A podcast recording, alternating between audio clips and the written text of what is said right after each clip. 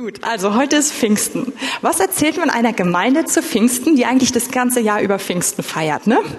Was erzählt man einer Gemeinde, die, die sehr, sehr viel über den Heiligen Geist hört an Pfingsten? Ja, das habe ich mich auch gefragt. Und ich habe gedacht, wir reden einfach von Pfingsten. Das war, war meine Antwort. Aber ich, ich möchte es einfach unterteilen, diesen Morgen heute, indem wir uns die Pfingstgeschichte anschauen. Und ich möchte auch einige Punkte aus dieser Geschichte oder von der Person des Heiligen Geistes aufgreifen. Und dann habe ich ähm, drei Personen eingeladen, heute einfach Zeugnis zu geben, wie sie die Gemeinschaft mit dem Heiligen Geist erleben. Also wir werden so einen, so einen gemischten Sonntag haben. Und bevor wir die Stelle lesen, die Bärbel auch zum Teil schon gelesen hat, möchte ich uns mal so einen Gedanken mitgeben. Wir feiern heute Pfingsten und wir kennen das Neue Testament. Wir haben das Neue Testament vor uns, wir haben die Apostelgeschichte, wir haben die Briefe, wir kennen die Kirchengeschichte, wir wissen, wie die Geschichte sich weiterentwickelt hat. Einige von euch, ihr habt vielleicht die Mystiker gelesen, so aus dem Mittelalter, sind einige dabei, die die Gemeinschaft mit dem Heiligen Geist entdeckt haben. Andere von euch, ihr habt vielleicht so von, von den Helden so 1900 und, und oder auch in, ähm, gelesen oder 1800 und, die aufgestanden sind, die Gemeinschaft mit dem Heiligen Geist neu entdeckt haben und deren Leben wie so ein einfach nur genial ist, wenn man es studiert, ja, wenn man, wenn man liest, was sie erlebt haben. Viele von euch haben vielleicht von Azusa Street gehört. Ähm, das hat Anfang, ich glaube 1909 hat es stattgefunden in, in Kalifornien, wo der Heilige Geist auf eine Gemeinde war es vorher eigentlich gar nicht, aber eine Versammlung gefallen ist und über einige Jahre dort richtig gebrütet hat. So sehr, dass viele Male die Feuerwehr angerückt ist, weil Menschen wirklich von außen Feuer gesehen haben. Und die Gegenwart des Heiligen Geistes so manifest in einem Raum war, dass, das beschrieben wird, die Zeitzeugen beschreiben, wie Kinder in dieser Wolke Verstecken gespielt haben oder auch wie in dieser Wolke Gliedmaßen nach nachgewachsen sind. Also wir, wir kennen diese Berichte. Manche von euch, wer, wer von euch hat das Buch Guten Morgen, Heiliger Geist von Benny Hinn mal gelesen? Ja, okay. Also wir, wir kennen, wir kennen diese Dinge. Wir, viele von uns, wir gucken, wir gucken Predigten auf YouTube. Ich, ich auch total gerne. Und wir, wir, wir, wir hören uns Predigten an, vielleicht von einer Heidi Baker oder von einem Randy Clark, die über Gemeinschaft mit dem Heiligen Geist berichten. Also wir haben so ein tolles Spektrum von Dingen. Und wisst ihr was? All das hatten die Jünger nicht. Zu dem Zeitpunkt, da wo wir heute ansetzen, all das war nicht da. Die hatten, die hatten das Neue Testament in der Form nicht. Die wussten noch nicht, was auf sie zukommen würde, ja? Die, die, die hatten ein paar Hinweise von Jesus bekommen darüber, dass es einen Heiligen Geist gibt und dass er ihn schicken würde. Und wenn wir mal ganz ehrlich sind, Jesus hatte ihnen vorher auch Hinweise darüber gegeben, dass er ans Kreuz gehen würde, warum er gekommen ist, dass er sterben würde, dass er wieder auferstehen würde. Und die Jünger haben es überhaupt nicht verstanden, ja? Also, ich meine gar nicht. Jesus ist gestorben und alle waren entsetzt und alle dachten, es ist vorbei. Dabei hat es Jesus ganz, ganz klar, nicht verschlüsselt, vorher angekündigt. Aber die Jünger haben es nicht greifen können. Ich sage das jetzt nicht so, oh, die schlechten Jünger. Ich, ich vermute, dass es uns ähnlich gegangen wäre in dieser Situation. Aber Jesus lässt sie zurück mit diesen Hinweisen. Und wisst ihr, er vertraut darauf, dass das gut geht. Und das, das finde ich wirklich spannend. Und jetzt lasst uns ähm, einen Ausschnitt lesen aus der Apostelgeschichte. Wir fangen an, Apostelgeschichte 1, Vers 4 bis 8. Und da ist Jesus noch bei ihnen. Und als er mit ihnen zusammen war, gebot er ihnen nicht von Jerusalem zu weichen, sondern die Verheißung des Vaters abzuwarten, die ihr, so sprach er, von mir vernommen habt. Denn Johannes hat mit Wasser getauft. Ihr aber sollt mit dem Heiligen Geist getauft werden, nicht lange nach diesen Tagen. Da fragten ihn die, welche zusammengekommen waren und sprachen, Herr, stellst du in dieser Zeit für Israel die Königsherrschaft wieder her? Also sie erwarten ein, ein neues, ein politisches Königreich. Ähm, er aber sprach zu ihnen, es ist nicht eure Sache, die Zeiten oder Zeitpunkte zu kennen, die der Vater in seiner eigenen Vollmacht festgesetzt hat, sondern ihr werdet Kraft empfangen, wenn der Heilige Geist auf, auf euch gekommen ist. Und ihr werdet meine Zeugen sein in Jerusalem und in ganz Judäa und Samaria bis an das Ende der Erde. Jetzt fährt Jesus in den Himmel und wir lesen weiter ab Vers 12. Da kehrten sie nach Jerusalem zurück, von dem Berg, welcher Ölberg heißt, der nahe bei Jerusalem liegt, einen Sabbatweg entfernt. Und als sie hineinkamen, gingen sie hinauf in das Obergemach, wo sie sich aufzuhalten pflegten. Jetzt wird uns beschrieben, wer alles dabei war. Vers 14. Diese alle blieben beständig und einmütig im Gebet und flehen zusammen mit den Frauen und Maria, der Mutter Jesu und mit seinen Brüdern. Und jetzt springen wir in Vers, in Kapitel 2. Und als der Tag des, der Pfingsten sich erfüllt hatte, waren sie alle einmütig beisammen. Und es stand, entstand plötzlich vom Himmel her ein Brausen, wie von einem daherfahrenden gewaltigen Wind, und erfüllte das ganze Haus, in dem sie saßen. Und es erschienen ihnen Zungen wie von Feuer, die sich zerteilten und auf einen jeden von ihnen setzten. Und sie wurden alle vom Heiligen Geist erfüllt und fingen an, in anderen Sprachen zu reden, wie der Geist es ihnen auszusprechen gab. Es wohnten aber in Jerusalem Juden, gottesfürchtige Männer aus allen heiligen Völkern unter dem Himmel. Als nun dieses Getöse entstand, kam die Menge zusammen und wurde bestürzt, denn jeder hörte sie in seiner eigenen Sprache reden. Sie entsetzten sich aber alle und verwunderten sich und sprachen zueinander, siehe, diese, die da reden, sind das nicht Galiläer? Wieso hören wir sie dann jeder in unserer eigenen Sprache, in der wir geboren wurden? Also die Menschen kommen zusammen. Jetzt tritt Petrus auf und es kommt diese legendäre Pfingstpredigt. Und die ist toll, die ist super toll, sie ist speziell, sie ist alles andere als seeker-friendly in unserem heutigen Verständnis, aber sie ist gigantisch, ja. Und wir lesen einfach mal, was nach dieser Predigt passiert. Ihr könnt euch sehr, sehr gerne zu Hause nochmal heute so, so reinziehen. Ab Vers 37. Als sie das hörten, drang es ihnen durchs Herz und sie sprachen zu Petrus und den übrigen Aposteln, was sollen wir tun, ihr Männer und Brüder? Da sprach Petrus zu ihnen, tut Buße und jeder von euch lasse sich taufen in dem Namen Jesu Christi zur Vergebung der Sünden, so werdet ihr die Gabe des Heiligen Geistes empfangen. Vers 40. Und noch mit vielen anderen Worten gab er Zeugnis und ermahnte und sprach, lasst euch retten aus diesem verkehrten Geschlecht. Diejenigen, die nun bereitwillig sein Wort annahmen, ließen sich taufen und es wurden an jenem Tag etwa 3000 Seelen hinzugetan. Und sie blieben beständig in der Lehre der Apostel und in der Gemeinschaft und im Brotbrechen und in den Gebeten. Also, die Jünger wissen noch nicht, was kommt. Sie wissen irgendwie, da kommt ein Heiliger Geist. Sie haben keine Ahnung so richtig was passieren wird. Und dann ist dieser Pfingsttag. Und dieser Pfingsttag verändert alles, ja? Der Rest ist Geschichte. An diesem Tag wird die heutige Gemeinde geboren, ja?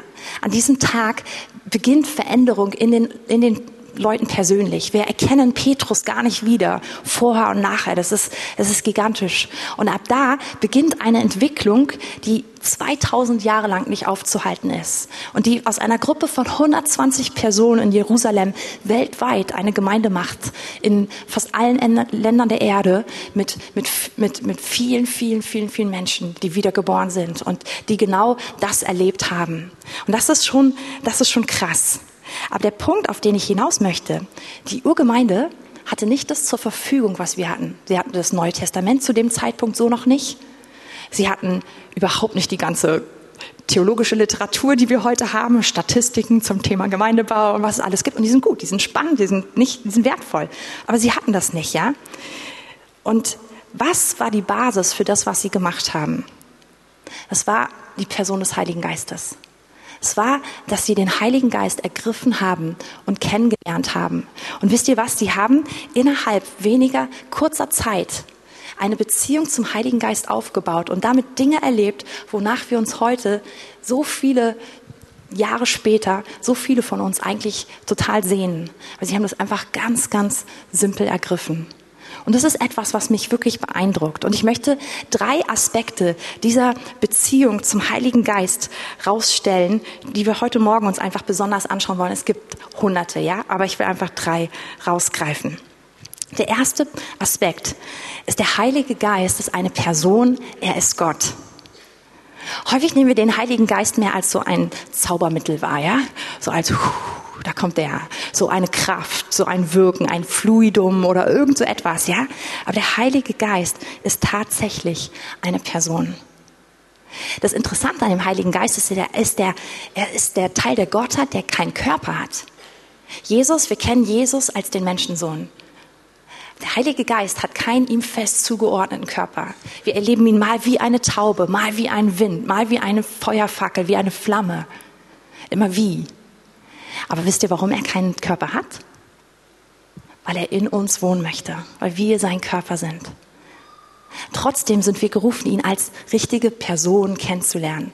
Und wisst ihr, das haben, haben die ersten Christen ganz, ganz intensiv gemacht. Und ich möchte euch ein paar wenige Verse vorlegen, die das so ein bisschen be, bezeugen. Und zwar, die Apostel sind alle sind alle festgenommen worden und vor den Hohen Rat gebracht worden, ja. Sie, sie werden erst festgenommen, dann befreit sie ein Engel in der Nacht und sie gehen morgens zum Tempel und predigen dort öffentlich einfach das Evangelium, weil, weil Gott ihnen das so aufgetragen hat. Und dann holt der Hohe Rat sie und sagt, Moment mal, was geht hier eigentlich ab und was, was tut ihr? Wir hatten doch gesagt, dass ihr in dem Namen Jesus nicht mehr reden dürft. Und Petrus so in seiner ganz kühnen Art sagt einfach dieser Jesus in Apostelgeschichte 5, Vers 31, diesen hat Gott zum Fürsten und Retter zu seiner Rechten erhöht, um Israel Buße und Vergebung der Sünden zu gewähren. Und jetzt sagt er, und wir, und er meint die Apostel, sind seine Zeugen, was diese Tatsache betrifft, und auch der Heilige Geist, welchen Gott denen gegeben hat, die ihn gehorchen. Also Petrus stellt sich da ganz cool vor den Hohen Rat und sagt, Jesus ist Gott. Jesus Herr über alles. Und wir sind seine Zeugen zusammen mit dem Heiligen Geist. Ich finde es so interessant, dass er auf die Idee kommt, das überhaupt zu erwähnen. Aber hier zeigt sich diese Partnerschaft, die damals die Apostel gelebt haben mit dem Heiligen Geist. Sie sagen, der Heilige Geist und, und wir, wir sind Zeugen davon. Wir machen das gemeinsam. Ich finde das total bemerkenswert.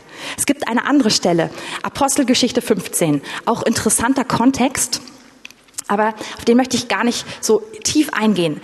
Die, ähm, das Evangelium schwappt total über die Grenzen hinaus und nicht mehr, wird nicht mehr nur den Juden gebracht, sondern auch den Nationen. Und jetzt stehen die, steht die Gemeinde vor dieser großen Frage, ja, müssen die jetzt auch noch zum Judentum konvertieren? Müssen die die mosaischen Gebote halten? Oder was, was, was machen wir jetzt? Und es kommt Unsicherheit. Und wir haben das erste Apostelkonzil. Die Apostel kommen zusammen und beraten und, und fragen Gott. Und dann lesen wir Apostelgeschichte 15, Vers 28. Da, kommen, da, da schicken sie ihre Antwort rum. Und wir fangen 27 an. Wir haben deshalb Judas und Silas gesandt, die euch mündlich dasselbe verkündigen sollen. Und jetzt kommt was? Vers 28. Es hat nämlich dem Heiligen Geist und uns gefallen, euch keine weit, weiteren Lasten aufzuerlegen, außer diesen notwendigen Dingen, dass ihr euch enthaltet von Götzenopfer, vom Blut, vom Erstickten und von Unzucht. Will gar nicht so sehr in den Inhalt reingehen, ja? Also die Antwort ist nein, Sie müssen nicht alle Gebote einhalten, sondern diese drei Dinge, die hier erwähnt sind. Aber was Sie sagen ist, dem Heiligen Geist und uns hat es gut gefallen. Das finde ich total cool. Die könnten ja auch sagen, ja, wir haben Gott gefragt und der Heilige Geist hat gesagt. Aber sie sagen, nee, die kennen ihn, die sagen, es gefällt ihm und uns auch. Und hier kommt diese Partnerschaft zum Ausdruck, dieses, wie sie ihn als Person kennen. Und die kennen sogar seinen Geschmack und sagen, es gefällt ihm. Und das finde ich bemerkenswert. Wenn ihr, wenn wir weiterlesen in Apostelgeschichte, zum Beispiel in Apostelgeschichte 16, Vers 6, dass Paulus ähm, auf Missionsreise und da heißt es, dass der Heilige Geist ihm wehrt, in bestimmte Regionen zu gehen. Und das ist ganz konkret. Er wird ihn fragen, soll ich da hingehen? Und er sagt nein. Und später sagt ihm der Heilige Geist über, wo er hinkommt, hey, es warten Fesseln auf dich in Jerusalem. Er, er redet einfach mit ihm, er geht einfach mit ihm. Und das finde ich wirklich einfach ermutigend für uns. Wir können den Heiligen Geist als Person kennenlernen. Oh Jesus, ich bin jenseits der Zeit. Aber ey, es ist noch voll früh. Wir entspannen uns einfach. Also, Heiliger Geist als Person kennenlernen. Wenn, wenn du jemanden gut kennst, dann, dann erkennst du ihn in einer Menge von Hunderten, ja? Wenn, wenn ich hier vorne sitze und jemand anders predigt und macht einen Witz, dann gibt es manchmal diese Lachreaktion. Und ich sitze hier, aber ich erkenne ganz häufig Stimmen von irgendwo zwölfte Reihe, häufig aus dem Block da hinten und ich weiß, ach, die Lache, das war der und der, ja? Und dann beuge ich mich über zu Fabi und sage, das war der und der. In der Anbetung da gibt es manchmal so Koordinaten im Raum. Es gibt bestimmte Personen bei uns in der Gemeinde, die können besonders laut singen. Und, und man, man, man steht da, man muss sich nicht umdrehen und ich weiß genau, diese Person steht da, diese Person steht da. Ja? Das ist einfach, ich kenne, ich kenne die Person. Ich habe das schon einige, ich habe schon einmal, glaube ich, erzählt. Wir hatten einmal einen Gastredner bei uns zu Hause am Tisch und einen sehr bekannten, sehr, sehr tollen, sehr einflussreichen Mann. Und, und ähm, wir haben uns toll unterhalten. Meine Schwester saß mit am Tisch. Wir haben uns mit ihm zusammen mit meinen Eltern unterhalten und aus dem Nichts heraus neigte er sein Haupt und sagte, lasst uns beten. Und wir waren so, wir haben gerade gelacht und alles. Und während wir also ganz brav unser Haupt geneigt haben, fing er an, in so einem dröhnenden Donnerstimme einen Pfingstchoral anzustimmen. Und, und dann, wir haben dabei so, so leise gebetet und meine Schwester und ich, ich wusste, also es war einfach für uns eine lustige Situation. Aber das Verrückte war, ich, ich, wir kennen uns so gut, dass wir voneinander wissen, selbst wenn wir die Worte des anderen hören, wir konnten hören, dass die Mundwinkel total weit auseinandergegangen sind. Ja, wir konnten es einfach hören voneinander. Wir mussten es nicht mehr angucken. Sie hat, glaube ich, den Fehler gemacht, mich dann dabei anzugucken, und das machte und sie musste rausrennen, weil sie so lachen musste. Ich habe einfach ganz starr auf den Tisch gestarrt und konnte mich zusammenreißen. Ja, aber wenn man sich gut kennt, kann man sich hören. Und wisst ihr, so ist es mit dem Heiligen Geist und so war es mit den Jüngern. Fabi kann ich riechen. Ich kann in einen Raum kommen und riechen, ob er da ist. Ja? Und als ich verliebt war in ihn, wir waren noch nicht zusammen, hatte er so ein bestimmtes Parfum. Und dann, ich war dann war eine Zeit lang in Amerika. Und selbst wenn ich in Amerika war und irgendjemand kam mit diesem Parfum in den Raum, habe ich mich umgedreht und gedacht, Fabi? Also ich, ähm, das war er dann natürlich nicht, aber so, so, so ist Beziehung, so kann man sich kennen. Und den Jüngern ging es so mit dem Heiligen Geist, dass sie seine Stimme so einschätzen konnten, dass sie ihn so orten konnten, dass sie so davon reden konnten, sagen konnten, dem Heiligen Geist und uns gefällt es. Der Heilige Geist hat das gesagt. Und danach haben sie sich einfach gerichtet. Mit dem sind sie gegangen. Wir werden von Punkt zu Punkt kürzer jetzt. Punkt Nummer zwei. Der Heilige Geist ist der Geist der Gemeinschaft. Er gibt sich eigentlich schon aus dem ersten Punkt, aber es ist nochmal so eine Zuspitzung. Jesus sagt in Johannes 16, Vers 7, es ist besser, dass ich zum Vater gehe, damit ich den Beistand senden kann, ja? Und dann ähm, erzählt er, sagt er, in, in Johannes 14, Vers 16. Vielleicht können wir den einmal kurz ranwerfen. Johannes 14, Vers 16. Ich werde den Vater bitten, dass er euch einen anderen Beistand geben wird, dass er bei euch sei in Ewigkeit. Hier, das ist die Gemeinschaft. Bei uns in Ewigkeit. Jesus sagt, es ist besser, dass ich weggehe. Und ganz ehrlich, wer von uns hat nicht schon gedacht, oh, wenn Jesus jetzt hier wäre? Wie häufig haben wir die Jünger beneidet, die Jesus gesehen haben? Wir haben, wir haben eine Person, die wir nicht so sehen können. Aber Jesus sagt, es ist besser, dass ich weggehe. Weil Jesus war auf seiner Zeit auf der Erde nur an einem Ort zu einem Zeitpunkt. Ist euch das mal aufgefallen, wenn er die Jünger wegschickt, um Einsätze zu machen? Dann ist er nicht bei jedem Jünger, sondern die sind dann alleine. Und er sagt, es ist besser, dass ich gehe, weil ich schicke jemanden anders. Ich schicke den Beistand und er ist bei euch immer bis in Ewigkeit. Der Heilige Geist ist der Geist der Gemeinschaft. Er will bei dir sein. In 2. Korinther 13, Vers 13, eine richtig bekannte Bibelstelle, die wir, die wir häufig zitieren. Da heißt es, die Gnade des Herrn Jesus Christus und die Liebe Gottes und die Gemeinschaft des Heiligen Geistes sei mit euch allen. Und dafür ist er da. Er ist wirklich da für Gemeinschaft. Was heißt Gemeinschaft? Gemeinschaft heißt so viel wie mit ihm zusammen zu sein. Aber dieses Wort, viele von uns, wir sprechen ja so halb fließend kanaanäisch, ne? Koinonia, das habt ihr bestimmt schon mal gehört. Das ist dieses Wort, wofür es steht. Das heißt Gemeinschaft. Das heißt aber auch Partnerschaft und eine intime Beziehung haben.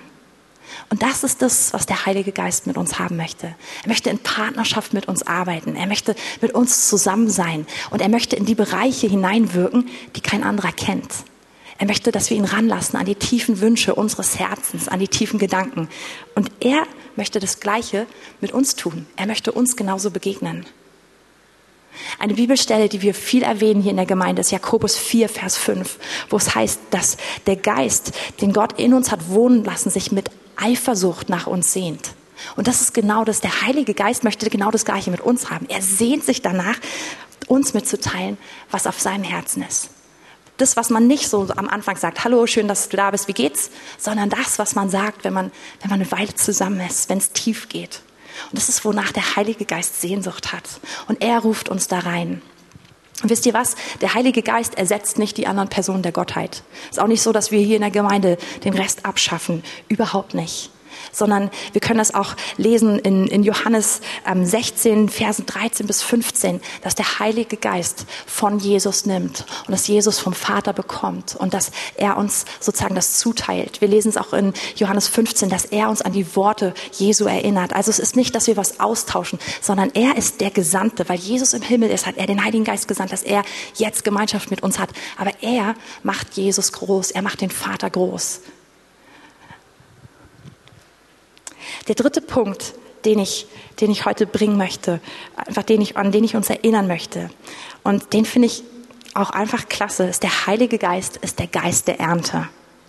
Wir haben eben in Apostelgeschichte 2 den Anfang gelesen. Da komme ich gleich nochmal drauf zurück. Ich möchte vorher kurz mit euch ähm, das jüdische Jahr angucken, diesen, das Kalenderjahr. Und zwar ist es so, dass es eigentlich beginnt mit dem ersten, der erste Monat ist der Monat äh, Nas, Nassim heißt es, ne? Nisan, so rum, verdreht. Danke, vielen, vielen Dank. Nisan. Und das ist der Monat, in dem das Passafest auch ist, ja? Und damit beginnt sozusagen die Zeitrechnung des Volkes Israels. Es ist ganz einfach zu erklären. Die waren in Gefangenschaft in Ägypten und sind rausgeführt worden. Und mit dieser Befreiung beginnt sozusagen ihr Leben, ja, beginnt ihr neues Leben. Und, und das war der Tag, an dem sie alle, jede Familie hat so ein Opferlamm genommen, hat es, hat es ähm, geopfert, hat das Blut genommen, an die Türbalken gestrichen, hat das Opferlamm gegessen und hat sich dann auf den Weg gemacht. Und sie sind verschont worden, als ganz Ägypten heimgesucht worden ist. Und, und das ist, was sie, woran sie denken, dass sie einen Gott haben, der sie befreit hat, der sie aus Gefangenschaft rausgeführt hat. Das total Interessante ist, dass Jesus, der das perfekte Opferlamm ist, dass er genau zu diesem Fest gekreuzigt und auferstanden wurde und auferstanden ist. Er ist einen Tag vor dem, vor dem Sabbat, an dem, an dem Passa gefeiert wird, gekreuzigt worden und er ist am Tag danach auferstanden, so wie er es gesagt hat. Also unser Leben mit Gott beginnt mit Befreiung, mit Vergebung, die wir erlebt haben durch Jesus, durch das Opfer, was er getan hat. Und dann ist es so, dass das nächste große Fest im jüdischen Kalender, das ist sieben Wochen später, dass es das Fest der Wochen ist. Und wenn wir jetzt lesen, Apostelgeschichte 2, als der Tag der Pfingsten sich erfüllte, und bei mir steht Fußnote, Pfingsten, griechisch Pentakost, bezeichnet das jüdische Wochenfest. Das ist das Fest, wo, wo die erste Ernte angefangen hatte und man hat den Anfang dieser Ernte Gott als Erstlingsfrucht gebracht und dann ging die Ernte richtig los. Also die Gerstenernte, das war die erste Ernte, die, die, die war schon im, im Gange und dann sollte jetzt der Rest beginnen. Weizenernte, viele Früchte, all das sollte kommen. Und, und das, an diesem Wochenende, wo der Heilige Geist gefallen ist, das ist das zweite große jüdische Fest von drei Festen, ja, ähm, von den drei großen Festen. Das ist das zweite Fest, nämlich dieses Fest zum Beginn der Ernte. Und es ist doch krass, dass der Heilige Geist genau da fällt und dass wir genau an diesem Tag die erste so krass große Ernte erleben. Ja, der Heilige Geist fällt und auf einmal sind alle Zeugen. Auf einmal empfangen sie Kraft.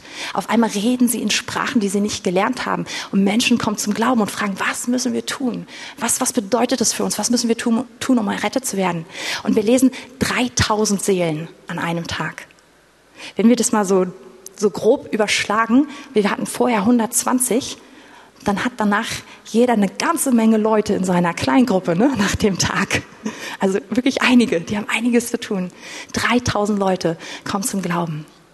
Und das, die Verbindung ist so krass, dass es der Tag ist, an dem der Heilige Geist fällt. Der Heilige Geist ist der Geist der Ernte.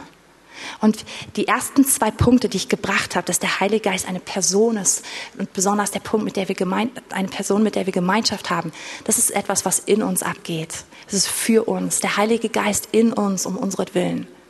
Der zweite Punkt, der dritte Punkt, dass der Heilige Geist der Geist der Ernte ist, ist, er ist auf uns, um der Welt willen, um der anderen willen. Wisst ihr was? Ich will diese zwei Sachen nicht voneinander trennen. Ich will den ganzen Heiligen Geist. Ich will ihm ganz gehören und will ganz erleben, wie all diese Punkte in meinem Leben Realität werden. Und ich weiß, dass ich euch nicht viel Neues heute erzähle, aber es ist etwas, dem wir wirklich nachjagen sollten, was Spaß macht zu suchen. Ich persönlich habe mich echt vor vielen Jahren entschieden, mich auf diesen Weg zu machen. Und ich habe das nie bereut. Ich genieße einfach die Gemeinschaft mit ihm. Und ich genieße es, ihn mehr kennenzulernen. Ich genieße, da mehr hineinzuwachsen. Und ich weiß, dass das viele, viele, viele unter uns auch tun. Und wisst ihr, wir erwarten das, dass wir, dass, dass sich das, was wir hier lesen in der Apostelgeschichte, dass sich in unserem Leben wiederholt. Und ich möchte euch ermutigen, weil das nicht etwas ist, was über Jahrhunderte sich so aufgebaut hat, sondern in der Lebenszeit der Apostel haben sie so viel erlebt. Und ich glaube, es ist in unserer Lebenszeit nötig, möglich, absolut möglich, wenn wir das suchen, wenn wir uns dem hingeben. Und ich habe für heute drei Personen gebeten. Ich glaube, dass sie auch gerade jeder so zu einem der Punkte, der Heilige Geist ist eine Person, der Heilige Geist ist der Geist der Gemeinschaft, der Heilige Geist ist der Geist der Ernte, dass sie auch genau zu diesen drei Punkten schwerpunktmäßig etwas sagen werden. Aber ich habe sie einfach gebeten zu erzählen, wie sie einfach den Heiligen Geist erleben, wie sie ihre Beziehung mit ihm gestalten. Und das Ganze soll nicht so ein Ideal sein im Sinne von, so musst du es jetzt auch machen, sondern eine Ermutigung. Die werden es unterschiedlich machen, weil, weil wir alle unterschiedlich sind. Aber jeder von uns kann in dieser Partnerschaft, in dieser Freundschaft mit dem Heiligen Geist leben. Und dazu möchte ich als erstes Anja einladen, dass sie uns einfach ein bisschen davon erzählt, wie sie Gemeinschaft mit dem Heiligen Geist hat. Und während sie kommt, kann ich euch kurz sagen, warum ich sie gefragt habe. Ich habe mir gedacht, ey, Anja, eine Frau mit sieben Kindern, eine Frau, die noch einen, Job schmeißt und, und einfach immer entspannt wirkt, wenn man sie trifft, ja dachte mir, hey, lass uns von ihr hören, wie sie Gemeinschaft mit dem Heiligen Geist lebt, weil ich glaube, der hat viel mit dem zu tun, wie wir sie erleben. Ja, danke schön. Ich habe schon einiges vorweggenommen. ja, also schönen guten Morgen. Ich bin eine ganz normale Frau. Das erstmal ganz vorweg. Ich bin verheiratet mit dem wunderbaren Siegfried. Wir haben sechs eigene Kinder und einen Pflegesohn seit fünf Jahren. Ich arbeite noch in einer, ich arbeite noch ähm, in vier Tagen die Woche, also 85 Prozent. Und bin noch in einigen Kreisen hier aktiv und das macht mir echt viel Spaß in der Gemeinde. Aber wisst ihr was, alles das, so ein glückliches und erfülltes Leben, was ich führen darf, ist eigentlich nichts, ähm, wenn ich nicht den Heiligen Geist hätte, wenn ich den nicht kennen würde. Ich habe mich mit mit 22 bekehrt und der Heilige Geist war in dieser charismatischen Thema, äh, in der charismatischen Gemeinde eigentlich schon immer Thema. Mit dem Vater und dem Jesus konnte ich mehr anfangen, aber mit dem Heiligen Geist als Person noch gar nicht so. Wir haben hier wunderbare Lehre und ich bin Wolfhard wirklich dankbar, dass er so viel über den Heiligen Geist gesprochen hat, weil ich dann dachte, das muss wirklich wichtig sein, wenn er so viel Zeit dafür verwendet. Ein wichtiger Punkt war der Besuch von Dr. Cho vor zwei Jahren im Juni 2015, in dem er so betonte, dass jetzt das Zeitalter des Heiligen Geistes ist und ähm, dass der Heilige Geist, dass diese Zeitalter anhält, bis Jesus wiederkommt. Das ist nicht irgendwann vorbei, sondern wir leben bis dahin mit dem Heiligen Geist zusammen. Und dass es vom Vater und von Jesus extra eingerichtet worden ist, dass Jesus weggeht und der Heilige Geist kommt. Das ist also keine Bestrafung, sondern es ist eine Belohnung für uns. Und das ist gut für uns. Und diese drei Personen der Gottheit sind nicht in Konkurrenz zueinander, und es gibt keine Alternative zu dem mit dem Heiligen Geist zu erleben. Es gibt, es gibt nichts anderes. Das ist mir so klar geworden bei dem äh, Besuch, als Dr. Cho da war. Und dann hatte Kathrin mich gebeten, wie das jetzt ganz praktisch aussieht in meinem Leben. Also, ähm, ihr wisst das ja, wer Kinder hat, wenn die erst mal anfangen zu laufen, ähm, sind die Ohren belegt mit vielen Gesprächen. Also stehen wir einfach früher auf suchen den Herrn im Gebet und im Wort und laden den Heiligen Geist ein, uns zu helfen. Und ich brauche einfach richtig viel Hilfe und das sage ich ihm auch. Ich bin einfach schwach. Ich, hab, ich brauche viel in allen Dingen. Um Ehefrau zu sein, um Mutter zu sein, um zu arbeiten zu gehen, um in der Gemeinde Weisheit zu haben, brauche einfach viel Weisheit. Das geht wahrscheinlich jedem von uns so. Und diese Weisheit gibt der Heilige Geist. Und jedenfalls gestehe ich ihm meine Schwachheit ein. Und wenn wir dann das alles gemacht haben und gebetet haben, dann gehen wir ans Tagewerk. Meine Beziehung zum Heiligen Geist ist so, dass ich, dass er wie mein unsichtbarer Freund ist, mit dem ich einfach spreche, egal wo ich bin. Ob ich Auto fahre oder ob ich irgendwo kurz mal Luft holen kann, entweder spreche ich halblaut mit ihm, wenn es die Situation zulässt, oder ich spreche mit dem Herzen mit ihm, weil er ja in mir wohnt. Dann bete ich öfter in Sprachen, und das hat uns Wolfert auch so gut erklärt weil das in Sprachenbeten die, die Sprache des Himmels ist. Und wenn der Himmel in meinen Geist kommt, fließt es in meine Seele über und ich kann Dinge und Informationen empfangen, die ich sonst gar nicht hätte normalerweise. Und das entspannt und erleichtert mein Leben enorm. Ich fühle mich innerlich zugehörig zu ihm. Ich habe ein inneres Zuhause. Ich fühle mich geliebt und geborgen und habe großen Frieden. Und das alles das, weil er sich auch manchmal ganz praktisch um die Auflösung von diffizilen Situationen kümmert. Also nicht, dass nur an Weisheit bekommt, sondern er kümmert sich auch einfach wirklich darum, dass Dinge gelöst sind. Und das erleichtert das Leben enorm. Manchmal spüre ich ihn auch körperlich und das freut mich auch. Ähm, ja, dann durchdringt er mich und das tut mir einfach wohl. Also wochentags, wenn wir viel zu tun haben, stehen wir morgens auf. Das, dann ist die Gebetszeit eher ein Monolog, weil es so viel zu beten gibt und aber es tut mir trotzdem immer richtig gut. Und dann gibt es auch Zeiten, wenn ich mal nicht arbeite, wo ich dann einfach mir richtig Zeit nehme für ihn und in ihn eintauche und dann kommt es stärker noch zum Dialog und das ist dann sehr erfüllend. Also für mich ist klar, dass mit dem Heiligen Geist, nur mit ihm eigentlich so ein erfülltes und glückliches Leben funktionieren kann.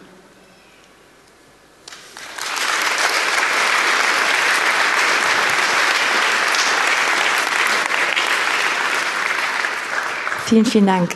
Ja, als nächstes kommt Benny. Ähm, wollte einfach ein bisschen erzählen, wie, wie er dem Heiligen Geist in den letzten Wochen begegnet ist. Ich freue mich drauf. Und danach kommt direkt Jonas, da muss ich nicht nochmal dazwischen sprechen. Ja, guten Morgen. Ähm, ja, ich will auch ein bisschen so die letzten Wochen erklären, weil es ist nicht so, dass ich ähm, ständig so ähm, den Heiligen Geist regelmäßig erlebt habe. Es ist nicht so, dass ich ihn gar nicht vorher erlebt habe, aber nicht in der Intensität. Und vor vier Wochen ähm, ähm, gab es so eine Situation, da hat mich meine Frau ähm, angerufen auf der Arbeit und ich musste sehr, sehr lange arbeiten und hat gesagt, ey, unser Sohn hat Fieber und ähm, ja, komm mal möglichst schnell nach Hause und so. Ähm, das ist ein bisschen anstrengend und naja. Und ich kam abends nach Hause und ich ähm, habe meinen Sohn gesehen und innerhalb von Minuten habe ich selber so ähm, sowas wie Schüttelfrost bekommen, Fieber, ähm, mir ging's richtig schlecht, ähm, so Bauchkrämpfe und Übelkeit und so. Und es kam eine wahnsinnige Angst in mich hoch um meinen Sohn. Und ähm, ähm, um das ein bisschen zu erklären, wir hatten vor wenigen Monaten so eine Begebenheit mit meinem Sohn, wo er Fieber hatte und ähm, vielleicht kennen es manche, er hat einen Fieberkrampf bekommen. Ich wusste vorher nicht, was es ist.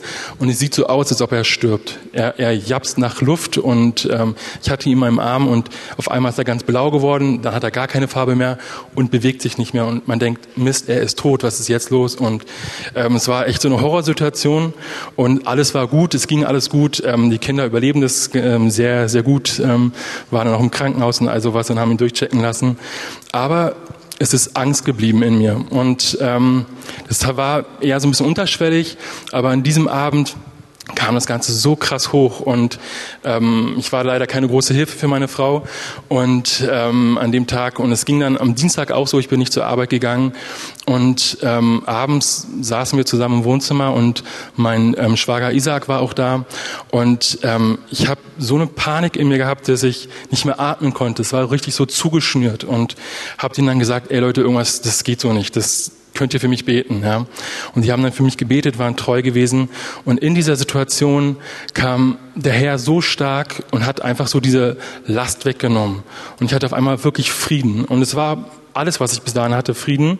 Er hat mir dann noch ganz konkret ein paar Worte gegeben, Verheißung für meinen Sohn und hat mir eigentlich gezeigt, dass er in Verantwortung ist, dass ich nicht die Kontrolle habe, sondern er. Und das war ganz nett und schön und ich habe mich besser gefühlt. Und dann sind wir am Mittwoch ähm, mein Sohn hatte immer noch ähm, Fieber, sind wir dann zum Arzt gegangen, weil ähm, er auch so Punkte, ganz viele Punkte im Mund hatte und ähm, hatten dann diesen Verdacht auf diese äh, Mund-Hand-Fuß-Krankheit. Ähm, wenn ihr es kennt, sieht nicht sehr schön aus, ist sehr unangenehm. Dann sind wir zum Arzt und ähm, der hat es dann diagnostiziert, ja, Mund-Hand-Fuß-Krankheit und so. Das wird mindestens sieben Tage dauern, ist sehr unangenehm kann man aber nichts machen. Okay. Sind wir nach Hause. Er hat mich und ähm, ähm, mich dann auch noch mit gleich krank geschrieben, weil es mir auch noch nicht so gut ging. Also ich hatte immer noch so ein bisschen ähm, ähm, ja einfach Übelkeit gehabt und so. Und ähm, sind nach Hause. Mein Sohn hat sich einen Mittagsschlaf gemacht und ist dann ähm, aufgewacht und hat geschrien vor Schmerzen, hat sich auf den Boden gekränkt und ähm, so hin und her und man konnte gar nichts machen. Er wollte nichts essen, nichts trinken, nicht spielen und ähm, wir waren echt so verzweifelt. Was machen wir jetzt? Und irgendwie kam mir der Gedanke, ich weiß gar nicht, wer ihn hatte. Äh, wir sind ins Wohnzimmer, haben YouTube angemacht und Anbetungen laufen lassen. So und ähm, meine Frau und ich haben einfach mitgemacht. Wir haben einfach Anbetungen gemacht, während wir ihn auf dem Arm hatten und er geschrien hat. Und innerhalb von Sekunden, also es waren vielleicht fünf oder zehn Sekunden, ist er so ruhig geworden und die ganze Atmosphäre in der Wohnung hat sich geändert. Und es war äh, wirklich wie komplett ausgetauscht, als ob wir irgendwo im Himmel wären. Es war so ein Frieden da, viel, viel stärker als am Tag davor. Und ich war so dankbar darüber. Und mein Sohn war wie ausgetauscht, hat ganz normal gespielt, dann gegessen, getrunken, was auch immer. Und äh, wir haben dann auch einen Tag später gemerkt, dass er komplett geheilt war. Nichts ist übrig geblieben davon. Also man konnte sehen, dass die ganzen Punkte im Mund komplett weg waren. Und an diesem Tag ähm, ähm, hatte ich so, so einen Hunger gehabt nach dieser Gemeinschaft. Und ich habe ähm, das Buch gelesen von den Ricardo Rodriguez, ähm, wo es darum geht, ähm, vom Heiligen Geist berührt zu werden. Und er hat von dieser intimen Beziehung mit dem Heiligen Geist geredet. Und ich wollte das auch haben. Und dann haben wir uns abends zusammengesetzt, meine Frau und ich, haben Anbetung gemacht. Und ähm, ich kann es kaum beschreiben, aber es, es, war so, so, so stark die Gegenwart Gottes da. Es war so viel Liebe da. Ich habe nur geweint und geweint und geweint, weil die Herrlichkeit Gottes so stark da war. Und ähm, der Herr hat mich so in, in, in Bereiche reingeführt von, von Buße, wo Sachen in meinem Leben vollkommen daneben war und ich dann auch meiner Frau sagen konnte. Und ich habe mich das vorher nie getraut, aber es war so viel Liebe da und so viel ähm, Freiheit da und ich konnte einfach so die ganze Scham und Schande, die ich in mir hatte. So, vielleicht kennt ihr das, wenn man Probleme hat, mit denen man immer wieder seit Jahren zu kämpfen hatte. Ich konnte es einfach ablegen und es war so eine Freiheit da. Und ähm, das Coole ab dem Tag war, ich, ich war hatte die Woche komplett frei. Ich war ja krankgeschrieben, also fiel es mir sehr leicht, ähm, mir den ganzen Tag Zeit zu nehmen. Und immer und immer wieder habe ich dieses erlebt, diese ganz, ganz tiefe Liebe Gottes, dass der Heilige Geist mich an Orte mitgenommen hat im Himmel, ähm, wie, wie ich einfach den Vater gesehen habe, wie er mich umarmt hat, wie, wie er ähm, mich gedrückt hat und geküsst hat. Und ich konnte, den, ich konnte Jesus sehen, seine feurigen Augen und ähm, wie er einfach mit seiner Zunge, wie die wie ein zweischneidiges Schwert Sachen abgeschnitten hat in mein Leben, die, die, die eigentlich keinen Platz haben sollten. Und ich hatte das vorher auch gebetet, dass der Heilige Geist mehr Raum in mir bekommt. Und er hat es einfach so gemacht. Und es war eine ganz, ganz intensive Zeit. Und ähm, dann kam der Tag, wo ich wieder arbeiten musste und ich muss ehrlich sagen, es war echt herausfordernd, weil ich den ganzen Tag überhaupt keine Zeit gefunden habe dafür. Und ich habe mich so geärgert und am nächsten Tag habe ich das auch versucht, so morgens äh, mir Zeit zu nehmen und es war ein Fehler, es war eine Katastrophe. Ich konnte nicht einen klaren Gedanken fassen und der ganze Tag war im Eimer eigentlich, weil ich so müde war. Aber ähm, was ich ganz schnell dann gelernt habe, ist, dass ich dem Herrn meine kostbarste Zeit gebe. Und es ist so, vorher war das die Zeit, ähm, nachdem ich abends Luis ins Bett gebracht habe, mein Sohn, da war für mich das Wichtigste, ich will entspannen. Ich will von Fernseher, ich will mir eine Serie oder einen Film anschauen oder was auch immer, aber ich will einfach entspannen. Und das war das, wo ich meine Kraft hergezogen habe. Und ich glaube, im zweiten oder dritten Tag, nachdem ich arbeiten gegangen bin, war es, das war für mich klar, Herr, ich gebe dir diese Zeit. Und seitdem ist es vielleicht nicht immer ganz so intensiv, aber mindestens jeden zweiten Tag ist es so, dass ich extrem stark die Liebe Gottes erlebe, dass ich wirklich, ähm, ich hatte es meinem Vater ein bisschen erzählt, ich, ich, ich liege dort und ich weine, weil die Gegenwart Gottes so stark ist, weil so ein starker Frieden da ist. Und nicht, weil ich bedrückt bin, weine ich, sondern weil so viel Freude da ist und ich kann es gar nicht in Worte fassen. Und ähm, wie ich, ich werde aufgebaut, ich werde fokussiert, ich kriege Berufung für mein Leben, die, die erneuert wird, Sachen, die ich schon vorher wusste, aber wo mich der Herr einfach fokussiert. Und ähm, das ist jetzt vier Wochen geht es jetzt so und es ist einfach wunderbar. Ich bin wie ausgetauscht. Es ist so, als ob ich vorher unter Narkose war oder ähm, ja, einfach betäubt war von durch andere Sachen. Und jetzt ist es so, als ob ich sehen kann. Und ja, ich wünsche mir das irgendwie, dass wir alle da mehr hineingehen. Und genau. Sehr, sehr cool. Wow. Yes. Das ist Oh, freut mich, das zu hören. Das ist cool. Ähm, ja, ich bin auch noch am Üben ähm, oder zu gucken, wann ist die idealste Zeit, weil ich bin überhaupt nicht der Morgenstyp Typ so, aber ich nehme trotzdem die Zeit morgens und ähm, aber abends. Ich bin abends ganz, ganz viel unterwegs und sitze so draußen hier in Tegel. Und ähm, genau, ich bringe dir so ein bisschen den dritten Punkt. Es gibt ganz, ganz, ganz viel zu berichten, aber ähm, dieser Punkt, dass ähm, Apostelgeschichte 1.8 und der Heilige Geist, er wird euch befähigen, von mir zu zeugen. Und das sagt Jesus, dass wir ihn bezeugen können. Und ähm, manche mögen es vielleicht nicht glauben können, aber was ich ganz, ganz viel tue, ist einfach aufzusaugen ruhig zu sein in der Gegenwart Gottes. Also häufig, ich lieg einfach in meinem Bett noch und äh, ihr kennt die Snooze-Taste, zehn Minuten weiter und zehn Minuten weiter und zehn Minuten weiter und spreche einfach mit dem Heiligen Geist und genieße. Und was ich viel mache, ist auf meinem Sofa zu liegen und einfach nichts zu sagen. Und einfach, Heiliger Geist, ich liebe dich. Und, ähm, und was ich auch sehr viel mache, ich liebe es, spazieren zu gehen. Ich wohne hier in Tegel und ich gehe ganz, ganz viel, ähm, besonders abends dann, ja teilweise bis in Nächte rein und quatsche mit vielen Leuten. Ähm, und dabei übe ich wirklich einfach mit dem Heiligen Geist einfach ihn besser zu verstehen und seine Stimme noch klarer zu hören. Und da will ich euch ein, ein, äh, ein, ein ein, ein Beispiel sozusagen geben, wo ich äh, das geübt habe und es irgendwie ein bisschen daneben ging und eins, wo, ähm, genau. Aber das daneben ging war auch wieder cool, weil er ist mit Gnade, Gnade da. Es ist so, ähm, dass ich ähm, an einem Abend, ich habe zwei so eine Jungs getroffen und irgendwie dachte ich mir so, okay, Heiliger Geist, was hast du für die so? Und dann, weil ich übe gerade so Worte der Erkenntnis in einem besonderen Maß. Und äh, dann dachte ich, ich hätte ein Wort der Erkenntnis für einen Knöchel von denen. Und dann meinte ich, hey, hat einer von euch hier ein ähm, Problem mit seinem Knöchel? So, nee, nee. Ich so, Mist, so ein Schrott, ja, schade. Äh, meinte ich, okay, aber wenn ich schon bei bin, hat irgendjemand von euch irgendwelche Schmerzen einfach so? Und dann meinte er, ja, ja, ich habe gestern auf einer Party oder vor einigen Tagen auf einer Party, mir war langweilig und dann saß so ein Mädchen rum, dann meinte sie, hey, ich kann nicht kratzen. Dann meinte ja, dann kratzt mich halt. Äh, ich dachte mir, okay. Und dann, ähm, er ist wahre Geschichte, ja, das habe ich mir nicht ausgedacht. Und äh, dann zeigt er mir so seinen Rücken, zieht so sein Shirt hoch und ist komplett mit Schorf und sein Arm. Und ich dachte mir, okay, du bist echt dumm gewesen, ja. Ähm, aber äh, dann habe ich ihn gebetet und die Schmerzen sind komplett weg gewesen.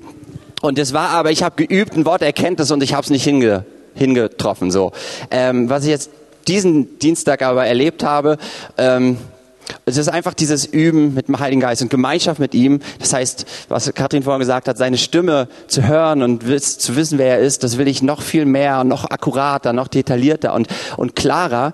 Und ich bin dann einfach unterwegs und quatsch mit ihm und genieße so war auf dem Weg, mir was zum Essen zu holen und dann sehe ich halt so vor mir so vier so eine Teenager, zwei Jungs, zwei Mädels und der eine hat an beiden Händen so äh, Verbände und und, und das ist, was der Heilige Geist in mir macht, ist, dass er mich aufmerksam macht auf Leute. Und das ist eine, dass er zunimmt mit dieser Dringlichkeit. Er befähigt mich, Zeuge zu sein von Jesus und gibt mir den Mut dazu und auch auch die Lust dazu.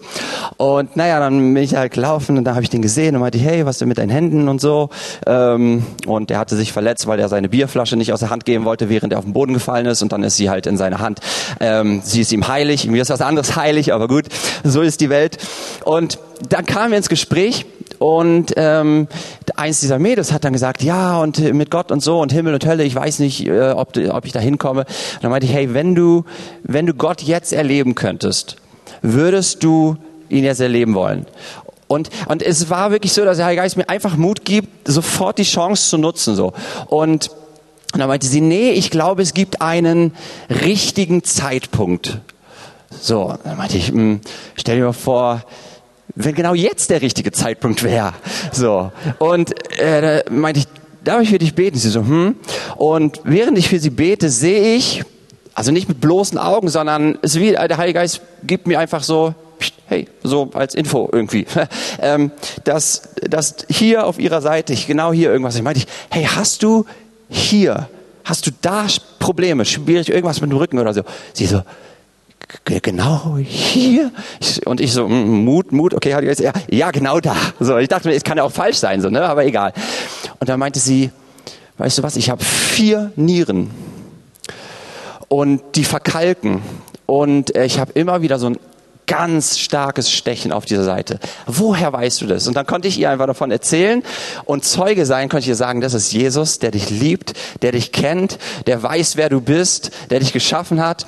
und konnte ihn und den ganzen vier insgesamt einfach von Jesus erzählen, von der Beziehung. Und dann fragt sie noch, fragt sie noch, hey, ähm, wenn du in einer Beziehung mit Gott lebst, gibt es dann Sachen, die du nicht mehr machen darfst. Und da habe ich gesagt, weißt du was, es gibt Sachen, die ich nicht mehr machen will, weil meine Beziehung mit ihm ist mir so wichtig. Und ich konnte denen einfach wirklich von Jesus erzählen. Und das ist, wie ich erlebe, wie der Heilige Geist mich einfach aufmerksam macht, wie er mir Spaß und Freude gibt und wie er mir Mut gibt, auch klar zu sein und nicht so zu sagen, hey, ich gehe in eine Gemeinde, ich bin ein Christ, ja, sondern wirklich zu sagen, hey, Jesus ist gestorben für dich und Jesus möchte dich erretten, dass du in dieser Beziehung mit dem himmlischen Vater lebst.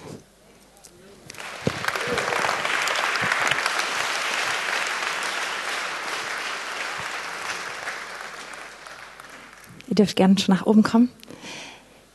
Wisst ihr, wir wollen einfach auf diesen Morgen reagieren und auf, auf die Berichte und ich hoffe, dass sie in unserem Herzen etwas bewirken, nämlich diesen Wunsch danach, Heiliger Geist, ich will dich auch mehr kennen. Ich will mehr mit dir zusammen sein. Ich will meinen Alltag mit dir meistern. Ich will die Herausforderungen äh, nicht einfach nur irgendwie durchkommen, so wie Anja das erzählt hat, sondern erleben, dass du, dass du für mich Dinge koordinierst. Und so wie Benny es erzählt hat, ich will, ich will, will so die Herrlichkeit des Himmels erleben. Ich will, will diese tiefe Gemeinschaft mit dir erleben. Ich will erleben, Zeuge zu sein. Ich hoffe, dass, dass das in unseren Herzen heute Morgen angefacht wurde, weil das ist eigentlich das, worum es heute Morgen geht. Und ich möchte euch einladen, dass wir jetzt einfach darauf reagieren, wirklich mit persönlichem Gebet. Einfach jeder für sich, jeder, der es möchte, könnt einfach aufstehen, da wo ihr seid. Und jetzt anfangen, da wo ihr seid, das dem Heiligen Geist selber zu sagen. Und wir, wir freuen uns, wenn gleich noch schöne Klänge dazukommen, aber wisst ihr, dass wir brauchen die gar nicht dafür. Ja? Das ist nicht, das ist nicht die Basis, auf dem wir das machen, sondern, sondern lasst echt unser Herz heute Morgen zu Gott reden. Und ich möchte euch einladen, dass wir das jetzt machen, wer das möchte, dass wir einfach aufstehen und dass du einfach da, wo du bist, dass du jetzt anfängst, nicht was nachzubeten, was ich sage, sondern dass da, wo du bist, dass du aufstehst und einfach sagst, Heiliger Geist, ich will mehr davon.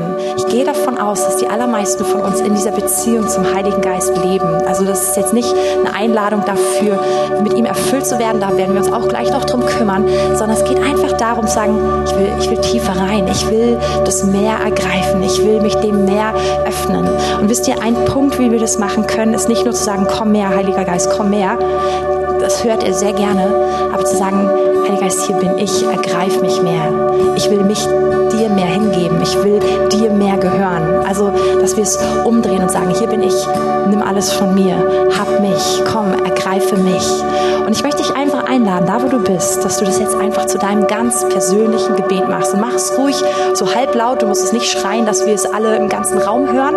Aber mach es ruhig so, dass es hörbar ist. Und wahrscheinlich wird eine, werden Personen um dich herum das genauso hörbar machen, sodass du nicht blöd dastehst. Aber lasst uns uns dazu nicht zu schade sein, dass wir das dem Heiligen Geist ganz persönlich in diesem Moment ausdrücken. Und dann werden wir gemeinsam weitergehen, einfach noch schauen, was er für uns heute Morgen vorbereitet hat.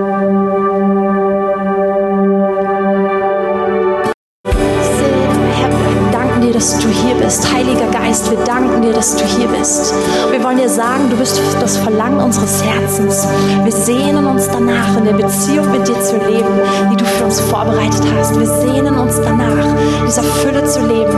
Wir beten, dass du heute, heute Morgen diese Sehnsucht in uns sogar noch mehr vergrößerst, dass du uns noch mehr diesen Wunsch gibst, mit dir zusammen zu sein.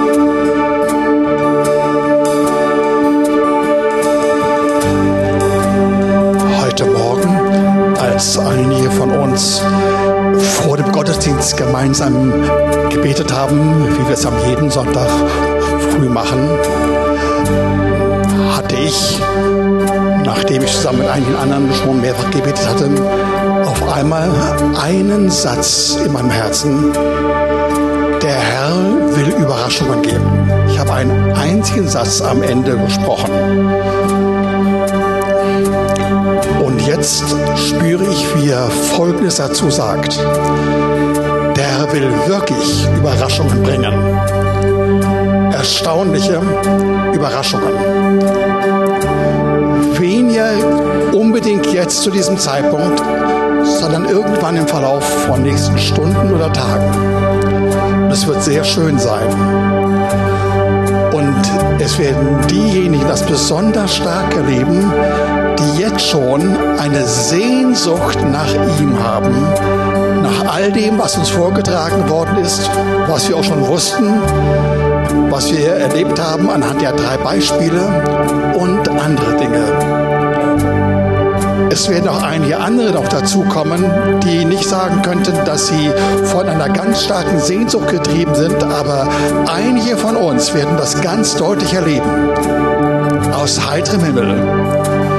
Und du wirst erfahren, wie zu dir der Heilige Geist kommt, dir Jesus nahe bringt und du einen ganz, ganz tiefen Frieden erlebst. So intensiv, wie du ihn bis jetzt nicht erlebt hast. Und einige werden dazu noch erfahren, wie Freude und anderes hinzukommt. Und dann werden diejenigen, die es erlebt haben, Verlauf der nächsten Stunde oder Tage erfahren, wie sichtbare Wunder und Zeichen, vielleicht durch Heilungen oder andere Art, auf dich kommen. Der Herr ist ein Freund der Überraschungen. Er kündigt zwar an, aber wenn er sie bringt, dann werden sie uns sehr freuen und sie werden dafür sorgen, dass wir ein Verlangen bekommen, noch mehr, immer mehr, viel mehr davon zu erfahren.